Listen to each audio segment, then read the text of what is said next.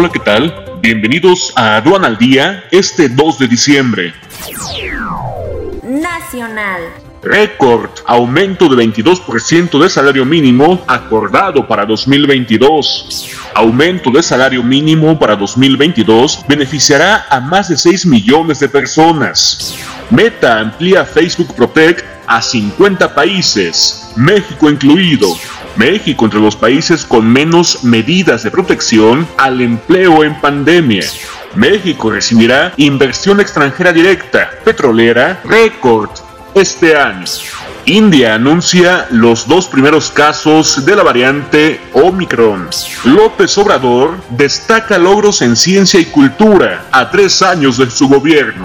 Quédate en casa con una nueva forma de capacitarte en comercio exterior con Sencomex Video. Conoce todos sus beneficios en sencomex.com.